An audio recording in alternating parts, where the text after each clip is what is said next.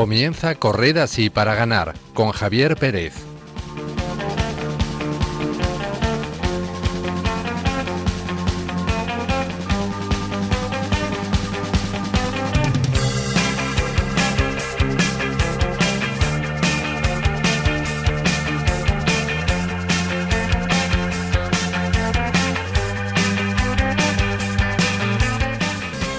Queridos oyentes, feliz Adviento y bienvenidos un jueves más a Corred así para ganar, un programa de Radio María con el cual nos acercaremos al mundo del deporte desde un enfoque católico y en el que conoceremos historias que nos servirán para ser mejores cristianos y prepararnos para la carrera más importante, la carrera que nos debe llevar a la vida eterna. Reciban un cordial saludo de todo el equipo en esta tarde, víspera de la Inmaculada Concepción de María, patrona de España, y en que muchos cristianos participarán en alguna de las muchas vigilias que se organizan por todo el país con motivo de esta importante solemnidad. Les acompañaremos mientras se preparan en casa o se dirigen en coche al templo donde van a participar de esta celebración. Para ello tenemos casi 55 minutos por delante y contamos con un equipo de lujo, los Galácticos de la radio. En primer lugar, saludo al fichaje de esta temporada a Marta Troyano. Buenas tardes, Marta. Buenas tardes. ¿Con ganas de seguir haciéndolo tan bien como el último día? Bueno, intentaremos estar a la altura. Ojalá sea así. Y bueno, al otro lado de la pecera, encargado del control técnico del programa, tenemos a Javi Esquina. Javi, buenas tardes. Hola, buenas tardes, Javi, ¿qué tal? Muy bien, ¿preparado para guiar a buen puerto la carrera de hoy? Preparado y con mucha fuerza. Más adelante estarán también con nosotros Yasmín Rivera desde Costa Rica y Javier Aguirre. Por último, reciban un cordial saludo de quien les habla Javier Pérez. Les recordamos que pueden seguir el programa a través de las redes sociales con el hashtag Corred para ganar, tanto en Twitter como en Facebook. También pueden enviarnos sus comentarios a través de WhatsApp en el número 91 153 85 70. 91 153 85 70. Escribiendo su nombre y el programa al que se dirigen. Sin más preámbulos, comenzamos.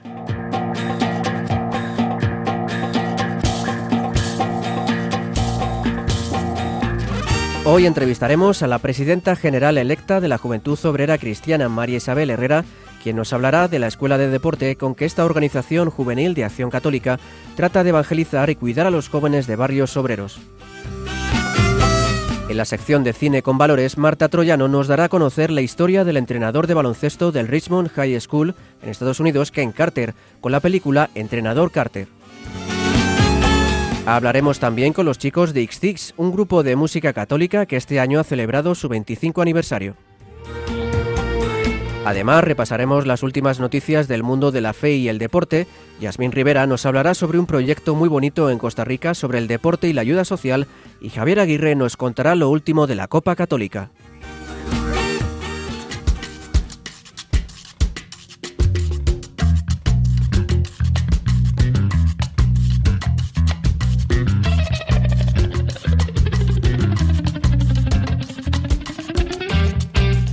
Estrella de fútbol americano en Estados Unidos conmueve a las redes sociales con el homenaje a su hijo no nacido. Marquis Goodwin, estrella del fútbol americano en Estados Unidos, compartió con sus seguidores en las redes sociales el homenaje que rindió a su bebé no nacido tras su fallecimiento a los seis meses de gestación. Goodwin también le dedicó a su pequeño la anotación que logró el domingo 13 de noviembre en el partido en el que su equipo, los San Francisco 49ers, derrotaron por 31 a 21 a los Giants, en la que fue su primera victoria de la temporada. Jugador se arrodilló durante largo rato en la zona del touchdown en memoria de su hijo. En el post que publicó en Instagram, el jugador afirma que aunque están dolidos, se muestra agradecido por esta experiencia y porque Dios le ha bendecido con una esposa valiente y resiliente. El dolor físico, mental y emocional que ella ha afrontado es increíble. Por ello pide rezar por la familia Goodwin. El cardenal Osoro bendice el nuevo estadio del Atlético de Madrid, una tradición histórica de este club. El arzobispo de Madrid, el cardenal Carlos Osoro, bendijo el martes 14 de noviembre en una ceremonia privada el estadio Wanda Metropolitano, sede del Atlético de Madrid y una de las instalaciones deportivas más modernas del mundo. Siguiendo una tradición que se empieza a perder, el arzobispo fue invitado por los dirigentes del equipo madrileño para que bendijese estas instalaciones que fueron inauguradas el pasado mes de septiembre y en el que caben más de 67.000 espectadores.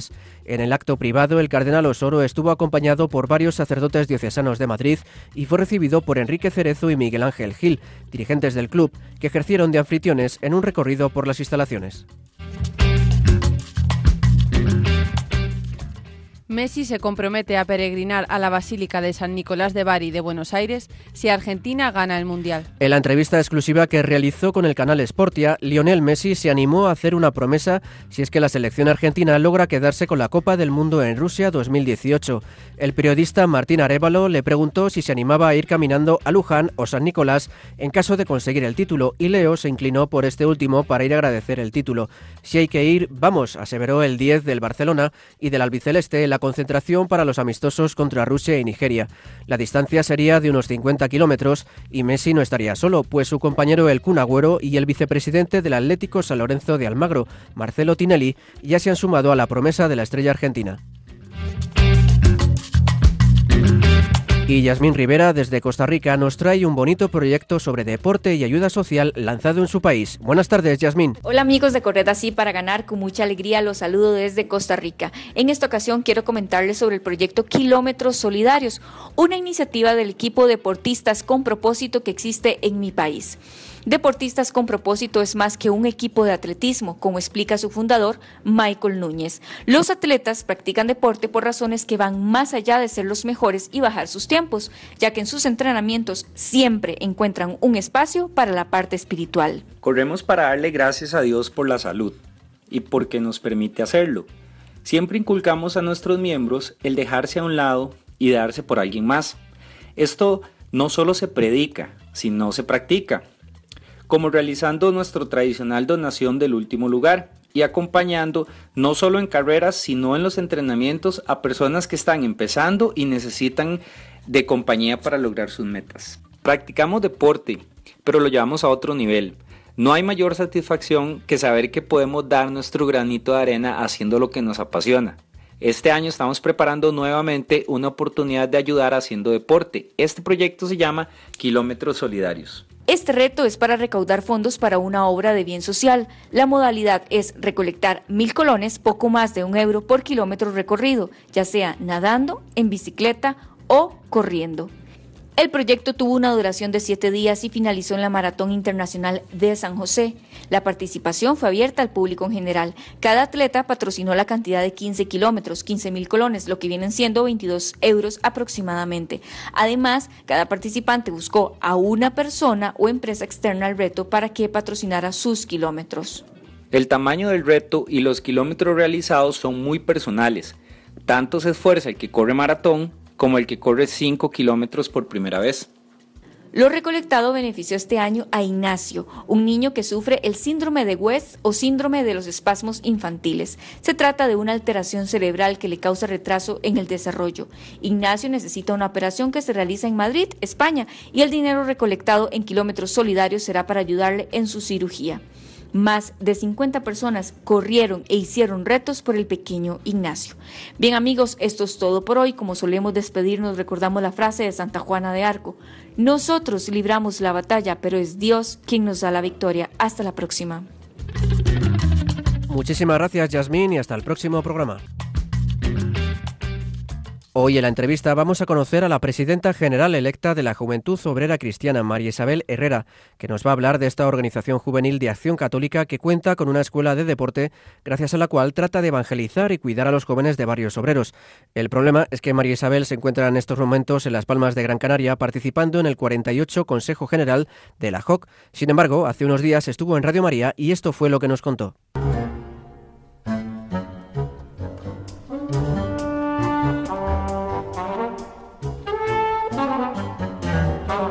Como decíamos en el sumario, el movimiento de la Juventud Obrera Cristiana tiene como parte de sus iniciativas una escuela de deporte con la que trata de evangelizar a los jóvenes de barrios obreros. Para hablarnos de ella tenemos con nosotros a la presidenta general electa de la Juventud Obrera Cristiana, Marisabel Herrera, quien nos va a dar más detalles de esta iniciativa. Buenas tardes, Marisabel. Buenas tardes. Bueno, lo primero de todo, seguramente muchos oyentes no sabrán y, quería preguntarte qué es exactamente la Juventud Obrera Cristiana, la JOC. Bueno, pues la, la JOC, la Juventud Obrera Cristiana, Cristiana es un movimiento especializado de acción católica y sus objetivos son eh, el hacer protagonistas a los jóvenes, jóvenes del mundo obrero, para que sean protagonistas, para que sepan, eh, sean conscientes de la vida que viven, de las circunstancias que les rodean y sean ellos los, que van caminando, los que van decidiendo eh, qué camino van a ir van a ir tomando, qué opciones van a ir tomando y que vayan, se vayan descubriendo esa dignidad como joven y como hijo o hija de, Dios. Claro, porque eh, digamos que lo que se busca es evangelizar, ¿no? Llevarle al camino de Dios y que, digamos, no sea el camino del mundo el que los lleva un poco, ¿no? Claro, nosotros en la joven entendemos que, que los jóvenes, pues, están, son parte del sistema. Los jóvenes somos parte del sistema, ¿no? Entonces es importante mm, tener un proyecto que en muchas ocasiones va a contracorriente de lo que este sistema impone, ¿no? Entonces entendemos que, que es difícil caminar a contracorriente, pero es necesario porque suelen ser chavales y chavalas mm, muy marginados, muy machacados, ignorados por este sistema y, en el reino de Dios ellos son los primeros. Y así nosotros también lo entendemos. Entonces la mirada, la mirada de la JO al mundo juvenil, al mundo obrero eh, estos chavales. También quería preguntarte, bueno, sabes que estamos en un programa de deporte, entonces claro, quería preguntarte en qué consiste, en qué consiste exactamente esta escuela de deportes y, qué, cuáles son un poco las actividades que realizan. Pues mira, la escuela de la que vengo a hablar se llama Judeval, eh, el, nombre es eh, Juventud Deportiva Valdeollero, es una escuela deportiva de Córdoba y su inicio hacen ya 25 años que se, que se creó. Esto a raíz de diferentes revisiones de vida, los militantes de la JOS de Córdoba pues vislumbran, descubren que, que los barrios obreros es importante también evangelizar. Entonces la JOS algo que, tenemos siempre en cuenta es que tenemos que actualizarnos y adaptarnos a, teniendo en cuenta las realidades y las inquietudes, las necesidades de los jóvenes. Entonces el deporte es algo que está en su día a día. Entonces, a través del deporte, los militantes de la JOS, siendo testimonio por el Evangelio, son referencia, intentan llevar esa buena noticia, ese primer anuncio a los jóvenes a través del deporte. ¿Y qué actividades, qué deportes exactamente promovéis? Pues mira, se basa eh, en diferentes entrenos a lo largo de la semana. Eh, en esta escuela hay tanto el deporte que se hace es volei y fútbol y los chavales pues semanalmente lo importante del encuentro con otros jóvenes, otros jóvenes que tienen tu misma realidad, que tienen tus mismas inquietudes. Y los militantes ahí intentan ser referentes, lo que te he dicho. Lo importante no es ser el mejor, ni ser, no es un deporte elitista, es todo lo contrario. Es un deporte de chavales que muchos de ellos, pues es cierto que no son grandes jugadores, pero sí son grandes personas. Entonces, por ejemplo, eh, el hecho de, disfrutar independientemente de que se gane o no se gane, que seas capaz de darle la mano al compañero rival que se ha caído, ¿no? Que tú seas capaz también de invitar a tu familia y compartir con tu familia ese tipo de ocio. Claro.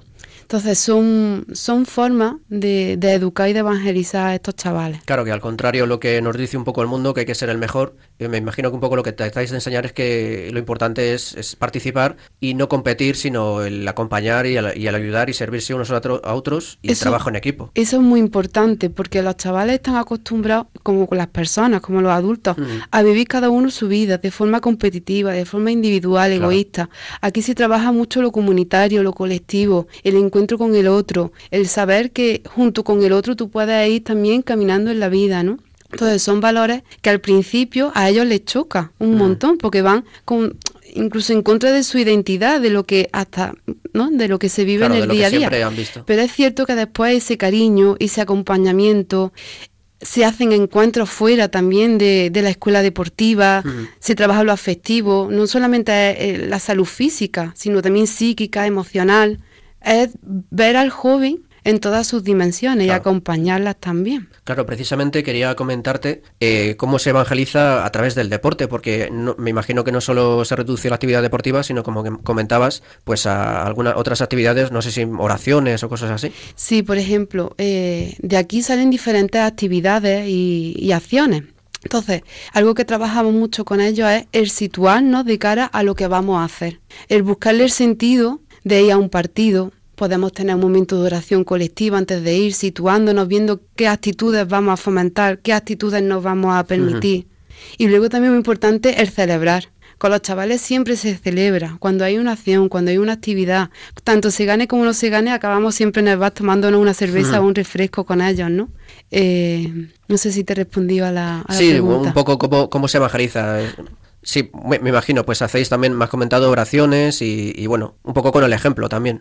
Mm, el militante, que es el que está acompañando a, a los chavales, muchas veces tiene que romper esa barrera o ese miedo de mostrarse como joven, obrero y cristiano. Entonces, en el momento que tú muestras tu debilidad o muestras cómo tú eres, los chavales eso lo van viendo.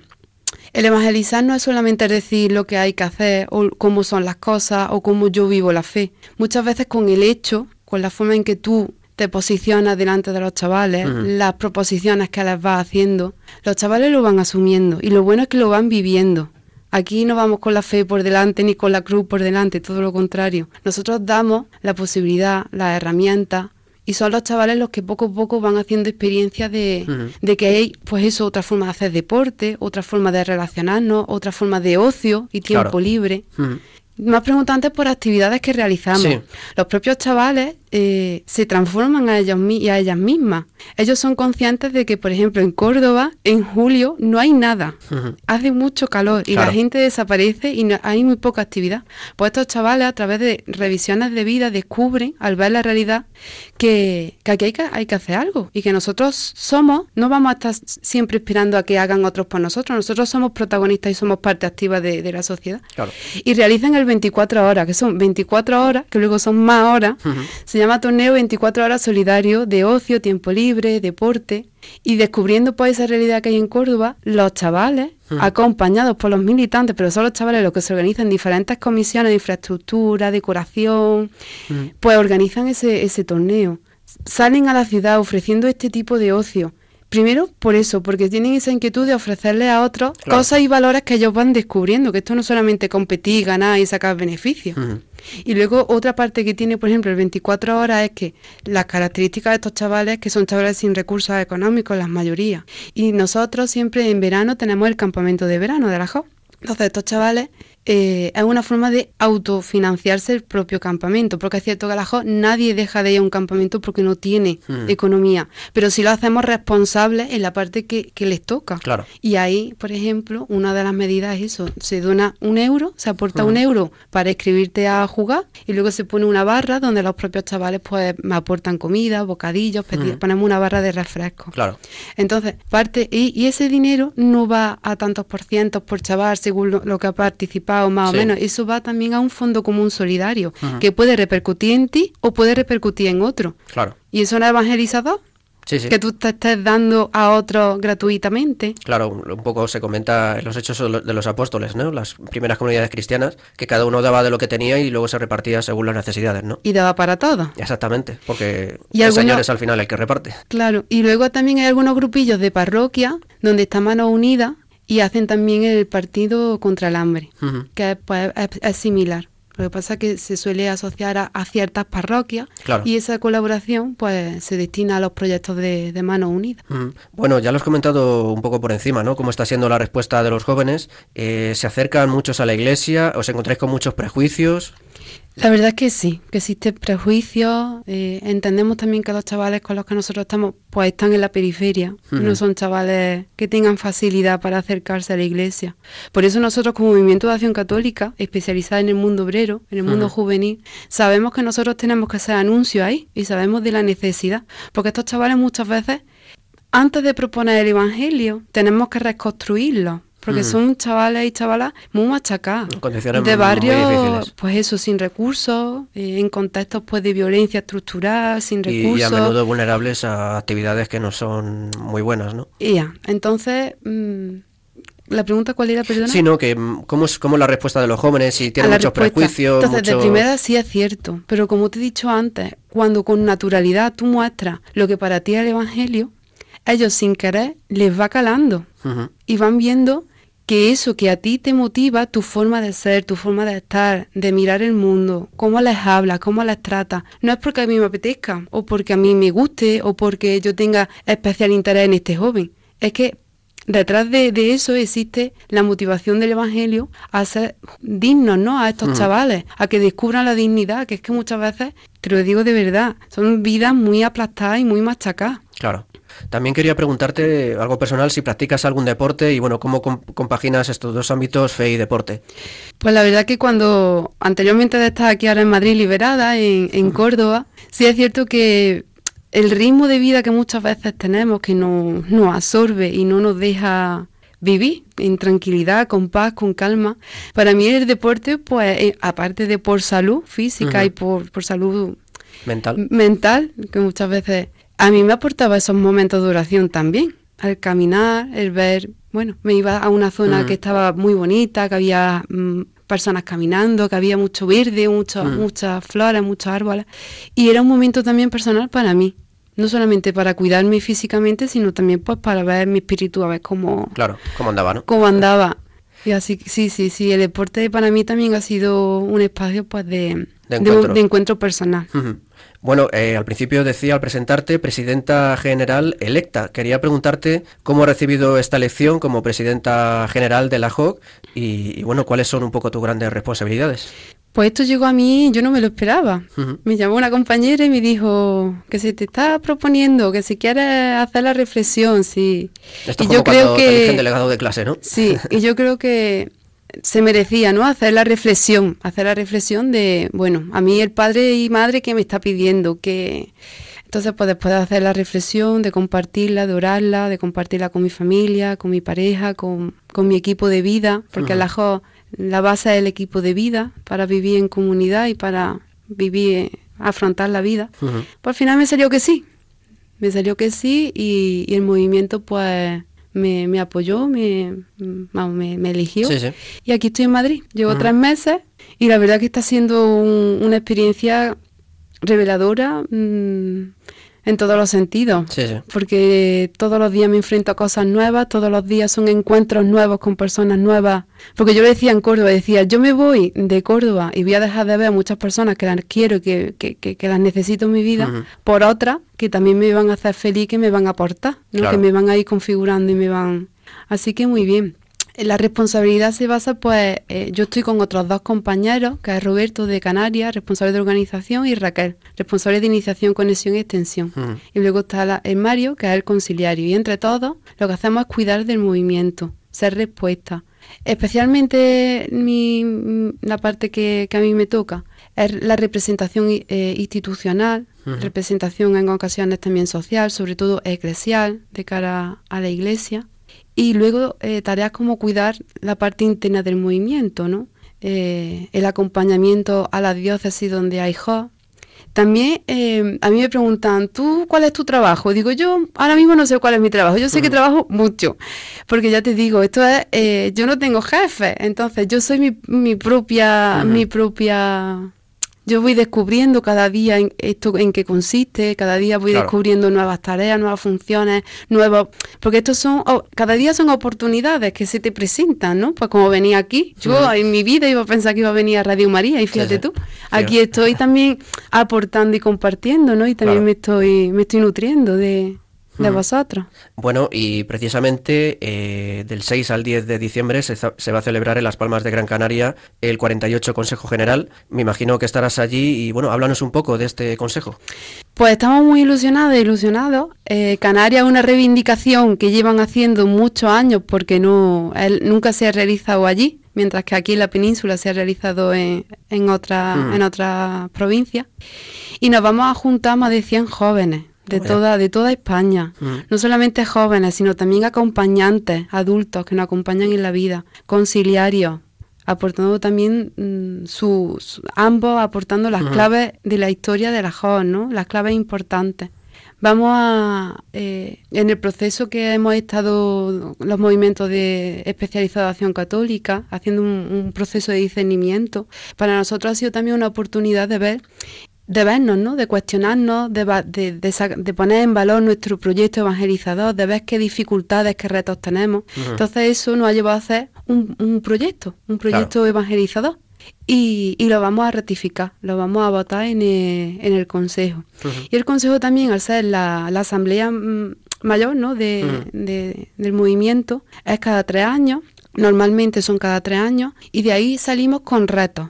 Son retos que nos ponemos como movimiento a nivel estatal, a nivel nacional, y que nos van a determinar los, los objetivos, los medios, el quehacer de los próximos tres años. Entonces son retos eh, que han ido, se han ido seleccionando porque de 15 pasaron a 5 y ahora de 5 en el consejo vamos a pasar a 3 y, estamos muy contentos, no tanto en sí por el consejo, sino también por todo lo que posibilita el consejo, las reflexiones, las experiencias que están saliendo de cada tema, la misión de la JO, eh, la espiritualidad, cómo la estamos viviendo, cómo eso se materializa en, la vida, en, experiencias concretas. Así que muy ilusionada porque va a ser en mm. Canarias. No, Esperemos no pasar mucho frío, porque allí el tiempo es cálido, pero ya nos han avisado de que hay ciertas partes claro. que sí, que cuanto más te acercas al centro de la montaña hace fresquito. Bueno, pues seguro que con tanta gente y con el señor allí, seguro que se pasa, se pasa muy bien y se pasa, se pasa buen tiempo.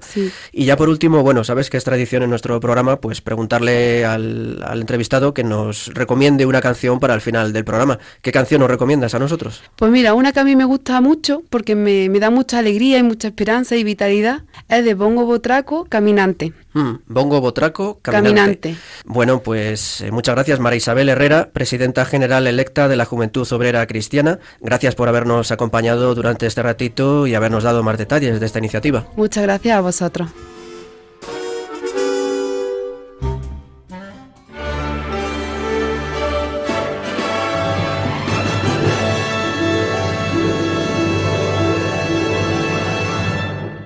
Llegamos ahora a una sección del programa que ya estrenamos el mes pasado, la sección de cine con valores, en la que traeremos películas que hablan sobre el deporte y sus valores y que nos pueden ayudar en nuestra fe.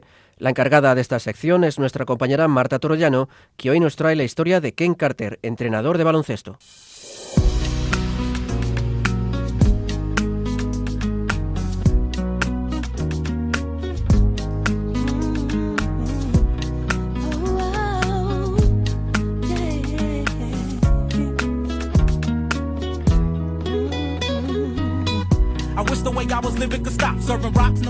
Esta semana os traemos una película basada en hechos reales sobre baloncesto en un instituto de Estados Unidos. Se titula Entrenador Carter, es del año 2005 y está protagonizada por Samuel L. Jackson en el papel de entrenador.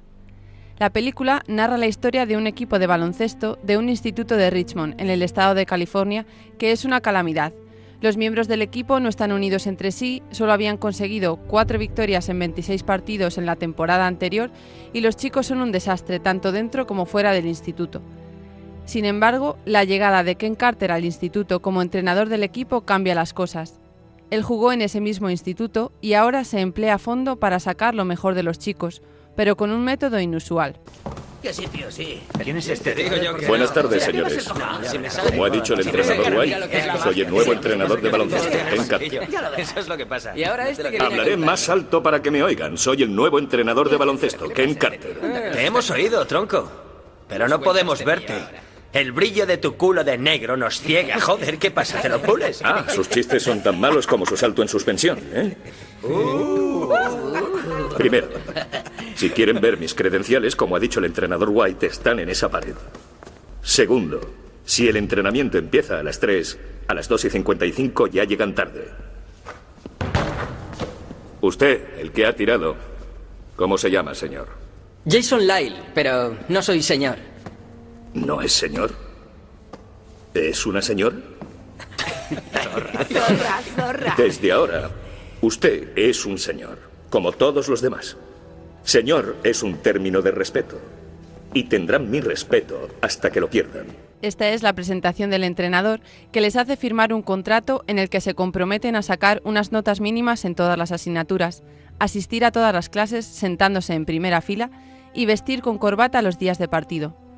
Algunos optan por abandonar directamente, pero el resto se queda y con trabajo duro y disciplina consiguen ir ganando partidos.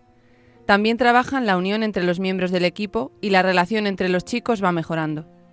Sin embargo, los problemas no han desaparecido. Cuando al final el entrenador recibe los informes de los profesores, descubre que los chicos siguen suspendiendo y que algunos siguen sin acudir a clase, por lo que toma una decisión drástica. Suspende los entrenamientos y los partidos hasta nuevo aviso, lo que crea una gran controversia en el instituto y en el barrio. Sin embargo, el entrenador se muestra firme. Escuchémoslo en este fragmento de la película. un candado en el gimnasio y les obliga a reunirse en la biblioteca. ¿Está usted loco? Señora Garrison, me sorprende que sepa dónde está mi despacho. Quite el candado del gimnasio. Mi teléfono no para de sonar. Puede que alguien al otro lado del teléfono tenga la solución a nuestro problema. Sus intenciones son buenas, pero sus métodos son un poco extremos. Usted me pintó un panorama extremo. Nadie espera que se gradúen, nadie espera que vayan a la universidad. ¿Y usted les quita el baloncesto, la única faceta de su vida en la que tienen éxito? Sí, señora. ¿Y les presiona a nivel académico? Sí, señora. ¿Y si fracasan? Entonces fracasamos nosotros. Por desgracia, señor Carter, ambos sabemos que para algunos de esos chicos, esta temporada de baloncesto será lo mejor de su vida. Yo creo que ese es el problema. Usted no. El entrenador trabaja muy duro para ayudar a los chicos a tener oportunidad al enfrentarse a la vida fuera del instituto, porque parecía que lo único importante era ganar partidos. La opción de graduarse y acudir a la universidad era algo que nadie se planteaba, y el entrenador no está de acuerdo. Si aparece por debajo. Ese no merece la pena, tío. En serio, Señores, te lo digo yo. Ha sido un día muy largo. Periodistas, cámaras por todas partes. Vamos a aprovechar para decir todo lo que queramos ahora que las puertas están cerradas. Tienen la palabra. Esto va sobre nosotros. Tío, esto no va sobre nosotros. Va del entrenador Carter. Nosotros somos los que jugamos. Y yo solo le veo a usted en la tele, haciéndose famoso, soltando mentiras. ¿Eso es todo lo que ve? Es lo que veo yo también. Ya te digo. Pues les diré lo que veo yo. Veo un sistema diseñado para que ustedes fracasen. Sé que les gustan las estadísticas, así que les daré algunas. En el Instituto Richmond solo se gradúan el 50% de sus alumnos, y de todos aquellos que sí se gradúan, solo el 6% va a la universidad. Lo cual me dice cuando voy por estos pasillos y miro en sus clases que tal vez solo un alumno irá a la universidad. Joder, entrenador Carter, si no voy a la universidad, ¿dónde voy a ir? Esa es una gran pregunta. Y la respuesta para jóvenes afroamericanos como ustedes es esta. Probablemente a la cárcel. En este condado, el 33% de los varones negros entre 18 y 24 años son detenidos. Miren al que está a su izquierda. Ahora miren al de la derecha. Uno de ustedes será detenido.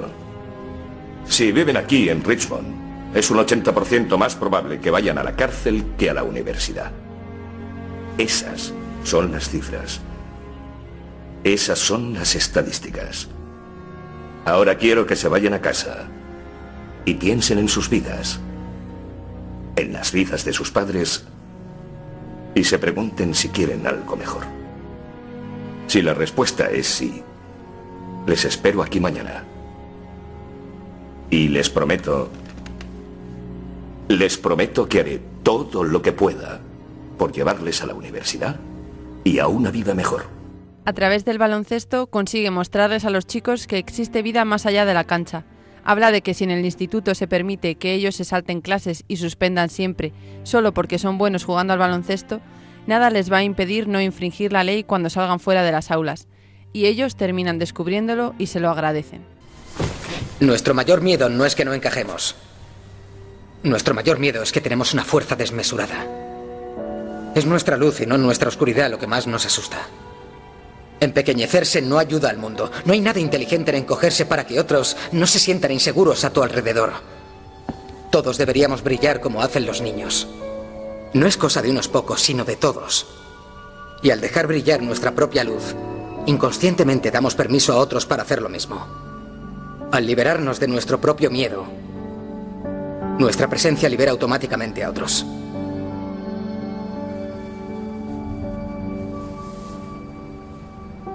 Señor, quiero darle las gracias.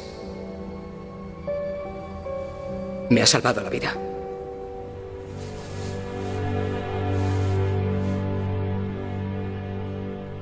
La película tiene algunos aspectos que pueden ser bastante mejorables, pero la historia que subyace de fondo y que es el hilo conductor de la misma nos muestra cómo, con buena disciplina y teniendo unos criterios fijos, sabiendo qué es mejor para los demás y si renunciar a ello por presiones externas, la verdad acaba saliendo a la luz y los demás la reconocen y se esfuerzan en luchar por ella. Si dejamos que la luz de Cristo ilumine nuestras vidas, los demás se acercarán y querrán también tener esa luz que te salva la vida.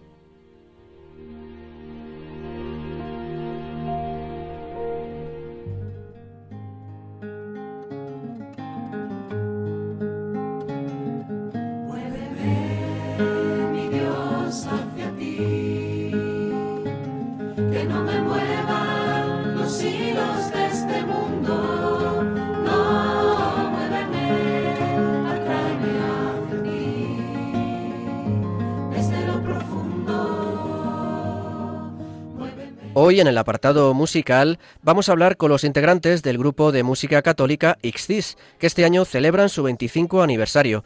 Saludamos ya al otro lado del teléfono a Fermín Negre, María José Martín, Alfonso Moreno y Susana Melero, componentes del grupo. Buenas tardes, chicos. Hola, buenas Hola, tardes. buenas tardes. Buenas tardes. ¿Qué tal? Bueno, en primer lugar, quería felicitaros por estos 25 años que acabáis de cumplir. Gracias. Gracias. Muchas gracias. Bueno, pues quería preguntaros cómo habéis vivido este 25 aniversario que vivís eh, en este año. Este 25 aniversario, este año está siendo de un profundo agradecimiento eh, y a la vez de una gran responsabilidad porque nos sentimos eh, que hemos, eh, sentimos que hemos recibido un gran regalo, un gran talento y no nos los podemos guardar, sino que tiene que ser puesto al servicio de los demás, de, la Iglesia, de, de toda la humanidad. Entonces, de hecho, este fin de semana hemos estado reunidos para preguntarnos, después de estos 25 años, ¿qué? ¿Cuál es nuestra misión? ¿Eh? Y nos hemos preguntado qué quiere mm, de nosotros como grupos y, y pues seguimos con mucha ilusión y sobre todo agradecidos por lo que Dios está haciendo con nosotros y las maravillas que, que nos comentan otras personas al escuchar las canciones o al compartir nuestros conciertos con ellos. Bueno, antes de pasar a la siguiente pregunta, eh, quería preguntaros qué es un comparcierto.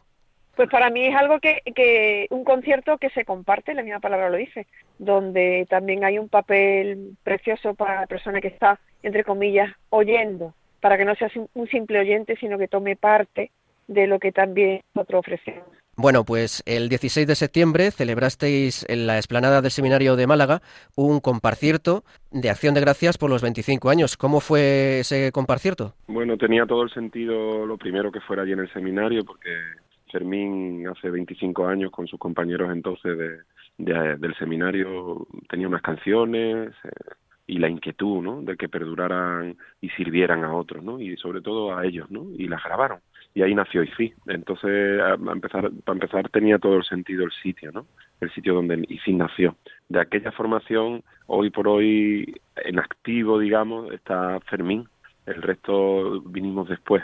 Pero nos sentimos muy conectados con el seminario de Málaga porque sentimos que ahí nació esto que es tan importante en nuestra vida, ¿no? Hicimos una convocatoria que no es lo habitual, el, no es lo habitual que nosotros convoquemos a la gente, hicimos una convocatoria, como te digo, de, de venir a rezar por y con nosotros, ¿no? A, dar gracias a Dios por todo lo vivido, ¿no? Y la respuesta de la gente de, de nuestra tierra fue una maravilla, ¿no? Vino mucha gente, hubo mucha comunión, hubo mucho trabajo en equipo, mucha gente que colaboró para que aquella noche saliera adelante técnicamente, a nivel de decoración, para comer a mediodía o por la noche, ¿no? El, los seminaristas se volcaron, el seminario entero, ¿no? Ha sido un, una fiesta para nosotros, sobre todo de, de, dar gracias a Dios, ¿no? Yo, yo lo he dicho varias veces este año de por todo lo que hemos vivido, por todo lo que la sociedad no nos ha cambiado. No, no sé si hemos cambiado la sociedad, pero a nosotros no nos ha cambiado esta frase uh -huh. tan conocida.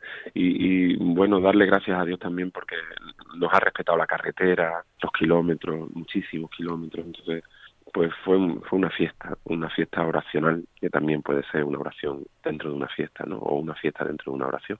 Claro, habéis hablado precisamente de acción de gracias, de agradecimiento y bueno, la canción regalada eh, que ha sido un poco usada como eje este en este año.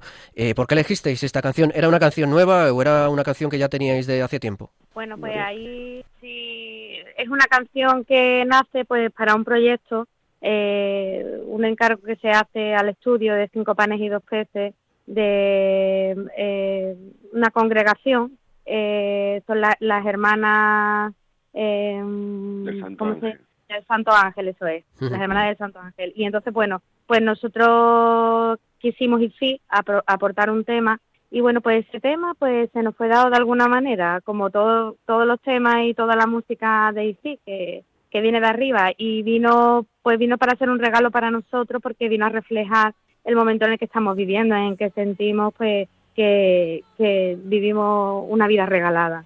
Entonces, pues, ese fue un poco eh, la canción que empezó a resonar en nosotros en ese momento y ha coincidido con, con este año, con los 25 años. Y nos sentimos muy identificados con ella en ese momento.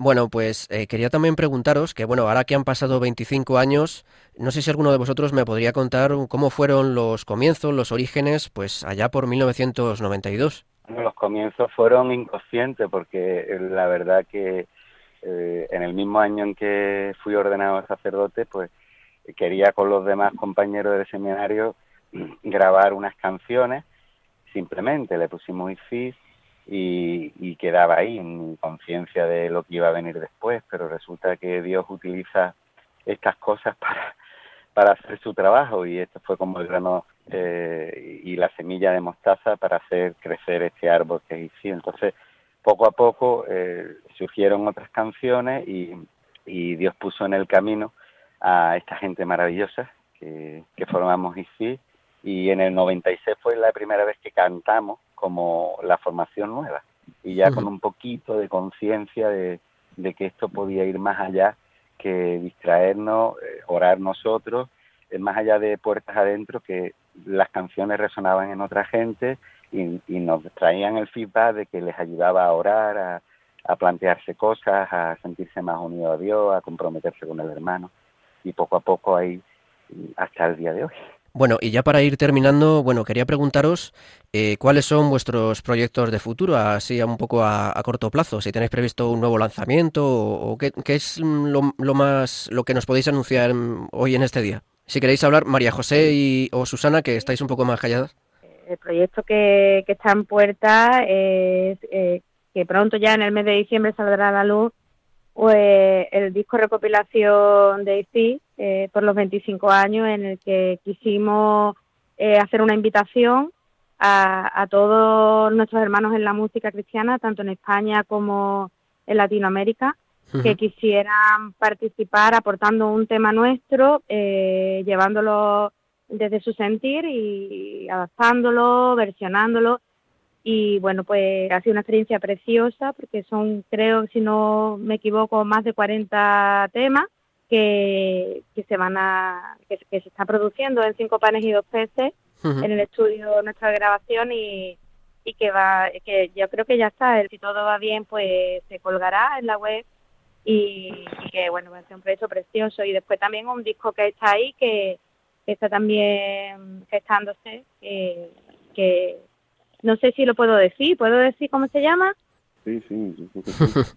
eh, eh, Padre Nuestro y bueno, yo como yo lo estoy viviendo es una belleza preciosa, eh, un tratado sobre el Padre Nuestro desde lo más profundo y que tiene mucho que ver también con las raíces eh, de las que nos sentimos muy cercanos que son de pueblo de Dios uh -huh. y, y bueno, pues estamos trabajando en él, pero estamos ahí pues entró la lluvia de tu misericordia, el Papa pues nos, o sea, y nos convocó a todos y hubo que aparcarlo y ahora con la celebración de los 25 años y de, de, esta edición de, de, los 25 años, pues disco recopilación, pues también se ha quedado un poquito ahí, pero estamos en ello, estamos trabajando y, y con una ilusión enorme, vamos, eso el año que viene seguro que, que llegará a todos, ¿no? Y lo disfrutaremos. Bueno, pues nosotros sí. Yo por añadir a lo que dice María José, son, son 48 canciones las que va a haber en este disco, de, que se va a llamar Una historia regalada, eh, canciones amigas o algo así. ¿no? Estamos uh -huh. terminando de perfilarlo porque además no será el mes que viene, en enero, sino que ya, ya esta semana que viene como muy tarde, antes de Navidad seguro que lo vamos a tener en, la web disponible. Estamos terminándolo, terminándolo y son 46 versiones de 46 amigos hechas con muchísimo cariño. Estamos muy, muy, muy agradecidos al trabajo que cada uno de ellos en todos los puntos diferentes. Hemos intentado calcular cuánta gente diferente, músicos y voces, sí, sí. va a haber en este disco y se nos va de las manos allá de por los 120, 130 personas diferentes, perdemos la cuenta, ¿no? Y además incluiremos dos canciones de ICIS que han salido, pues esto, en discos de colaboración o recopilatorios y, y, que no han visto la luz a través de nuestro canal directo y las vamos a incluir también. Y, y lo del Padre Nuestro, efectivamente, eh, con mucha ilusión seguimos trabajando en ello y yo creo que en el 2018 también lo tendréis disponible. Bueno, pues nosotros eh, esperamos que para entonces pues eh, os, os intentaremos volver a entrevistaros para aquí, para este programa. Y bueno, pues eh, Fermín Negre, María José Martín, Alfonso Moreno y Susana Melero, componentes del grupo XTIS, que este año está celebrando sus 25 años. Eh, muchísimas gracias por haber compartido con nosotros este momento. Gracias a Muchas vosotros. gracias, y, Gracias. y paz y bien a todos los que nos escuchan y, y que estamos todos en, en lo mismo, que sigamos avanzando en, en comunión y en, y en rezarnos unos a otros. Bueno, pues muchas gracias, un abrazo. Un abrazo. Muchas gracias, un abrazo. Un abrazo, un abrazo. donde ya no lleve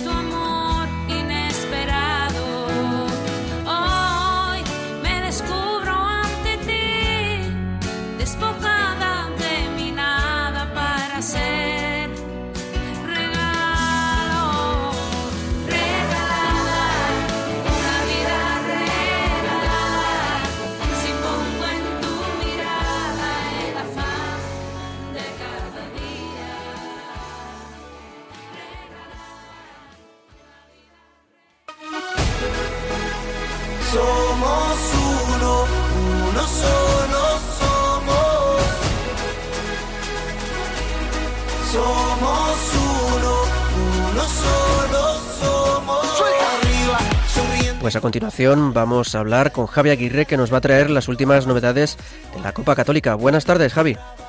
Buenas tardes, ¿cómo estáis? Pues muy bien, aquí estamos, deseando que nos traigas las últimas noticias. Quería contarte, ¿nos puedes dar los resultados de la última jornada?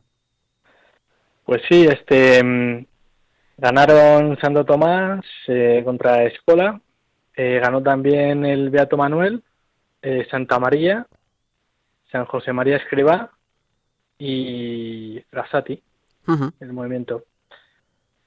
Y ahí estamos. Ya quedan un par de jornadas, así que está bastante emocionante. Ajá, porque bueno, a falta de dos jornadas, cuéntanos cómo va la tabla, quién la lidera y quiénes le persiguen. Pues de momento va el líder San José María Escribá, pero claro, tiene, tiene un partido más por, por partido aplazado, por ser también unos equipos eh, impares. Pues le sigue Santa María, luego San Hilario de Poitiers y luego Santo Tomás Moro. Claro, porque aunque está líder que nos has dicho, el problema es que, claro, hay partidos aplazados o partidos por ser impares que podrían un poco cambiar la situación, ¿verdad? Sí, hay tres eh, partidos aplazados que jugaremos en enero y luego, al ser impares, pues hay siempre una jornada en la que un equipo descansa. Ajá, o sea que hasta enero no sabremos quién gana la liga, ¿verdad? Pues eh, está bastante reñida, así que esperemos que haya emoción hasta el final. Bueno, y háblanos también de los goleadores. ¿Tenemos algún Messi por aquí en este torneo? Pues sí, hay varios goleadores de Santa María, del segundo equipo clasificado que tiene un partido menos. Ujú. Están Pedro Lobo y Sergio, Sergio Rivera. Mm, son un poco los que lideran la tabla del Pichichi. Eh, ¿Le siguen algunos otros? ¿Están, están cerca del, del número de goles? Bueno, van ellos, estos dos van eh, bastante, bastante por arriba. Pasa un poco como pasa a veces en la Liga Española, ¿no? Que van muy, van Messi y Cristiano y el resto, y, por- y después el resto, ¿verdad? Sí, un poco, un poco así. Bueno, y ya por último quería comentarte si tienes alguna noticia, si se va a hacer alguna copa, algún acto especial con motivo de la Navidad. Pues sí, eh, tengo noticias de, de dos torneos. Eh, el primero es el tradicional torneo que hacen en, en Getafe en Navidad, la diócesis de Getafe, y luego el otro, el que hacen en, en el seminario, el torneo de San Juan, que será el 27 de, de diciembre. Ah, es eh, fútbol 5. Mm, ¿Dónde se celebra exactamente? Pues se celebra en el seminario, en el seminario de Madrid, al lado de, de la catedral. Para quien no lo sepa, los oyentes que son fuera de Madrid y no conocen el seminario, hay que decir que tiene unos, unos campos de fútbol, ¿verdad? Donde me imagino que es donde se disputa este torneo. Sí, sí, así es. Y luego el de Getafe, ¿qué nos puedes contar? Pues de momento están eh, reuniendo los equipos y y haciendo el cartel en cuanto, en cuanto lo tengan, eh, supongo que lo, lo pondrán en, en su web, en la, en la web de la diócesis de, en la web de la diócesis de, de Getafe. Mm, me imagino que será un, como una especie de maratón, ¿verdad? De, de un día o varios días. Sí, sí, de, de, un, de un día. Bueno, Javi, pues hasta aquí la actualidad de la Copa Católica. Te damos gracias por habernos acompañado y Javier Aguirre, responsable de la actualidad de la Copa Católica, que cada, en cada programa nos trae información sobre este torneo. Muchas gracias y bueno, que tengas feliz adviento y nos vemos ya en enero. Muchas gracias, igualmente. Un saludo a todos. Un saludo.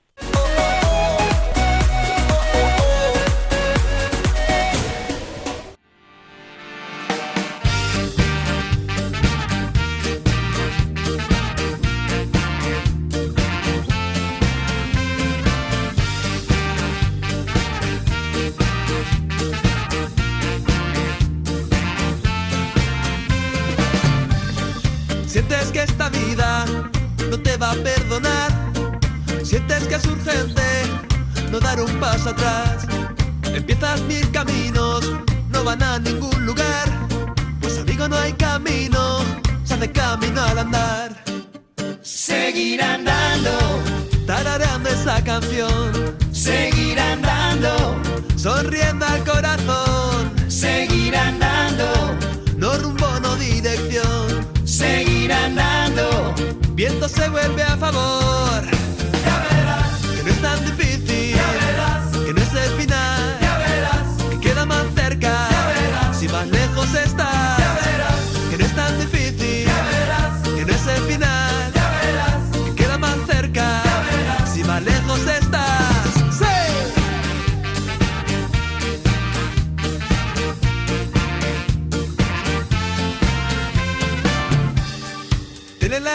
Energía, tienes ganas de empezar. Y con esta canción, Caminante, de Bongo Botraco, llegamos al final de nuestro decimosexto programa. En esta ocasión hemos entrevistado a la presidenta electa de la Juventud Obrera Cristiana, María Isabel Herrera, que nos ha dado a conocer el trabajo que ella y sus compañeros llevan a cabo con adolescentes y jóvenes de varios obreros y que además nos ha recomendado esta canción. También hemos conocido la historia de Ken Carter, un entrenador que ayudó a unos jóvenes de instituto a cambiar sus vidas y encontrar el camino.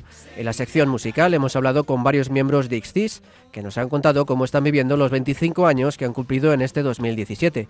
Y Javier Aguirre nos ha traído las últimas novedades de la Copa Católica. Para ello hemos contado con la compañía y el trabajo de Marta Troyano y Javi Esquina. Muchas gracias a los dos. Muchas gracias. Muchas gracias a todos vosotros y recordar de eh, feliz ambiente, eh, feliz Navidad y próspero año nuevo. Exactamente. Y bueno, por último también les recordamos que pueden contactar con nosotros para lo que deseen a través del correo en la dirección correzasiparaгаnar@radiomaria.es.